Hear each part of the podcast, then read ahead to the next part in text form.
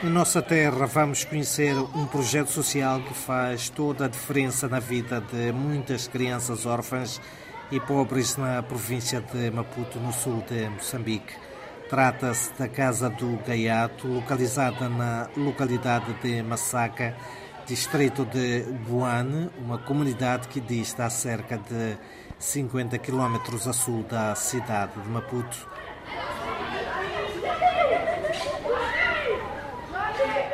É uma casa que há mais de 25 anos tem formado gerações de jovens moçambicanos que sem ela não teriam um futuro digno.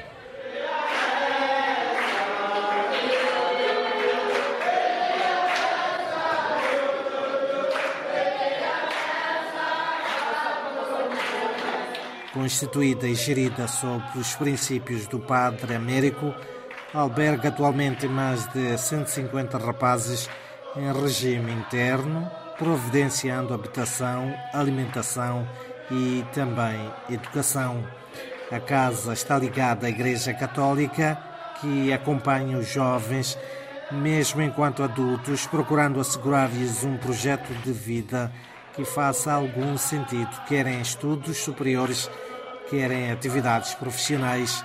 Um país com mais de metade da sua população que está mergulhada na pobreza absoluta.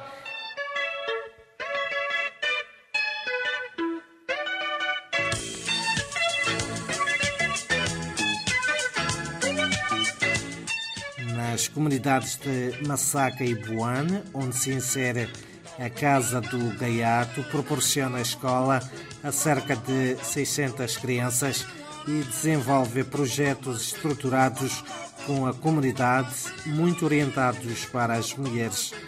Pela dimensão e qualidade da intervenção social, é um projeto exemplar em Moçambique e que merece todo o nosso apoio. A Casa do Gaiato de Moçambique, gerida durante anos pelo padre José Maria, que faleceu em outubro de 2016, é gerida agora pela irmã Quitéria.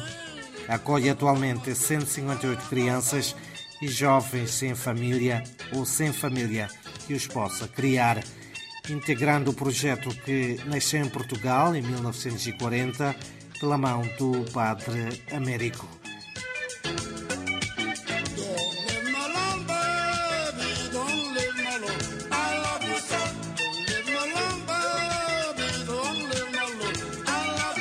A Casa do Gaiato de Massaca tem seis casas destinadas às crianças das várias idades, uma escola comunitária que funciona até a décima classe e que recebe também alunos, rapazes e raparigas das aldeias vizinhas, oficinas que se destinam à manutenção da casa com várias especialidades como a mecânica, sapataria, eletricidade, canalização e serralharia, para além de outras atividades, outras que geram algum rendimento, como a carpintaria e marcenaria ou a agricultura e a pecuária.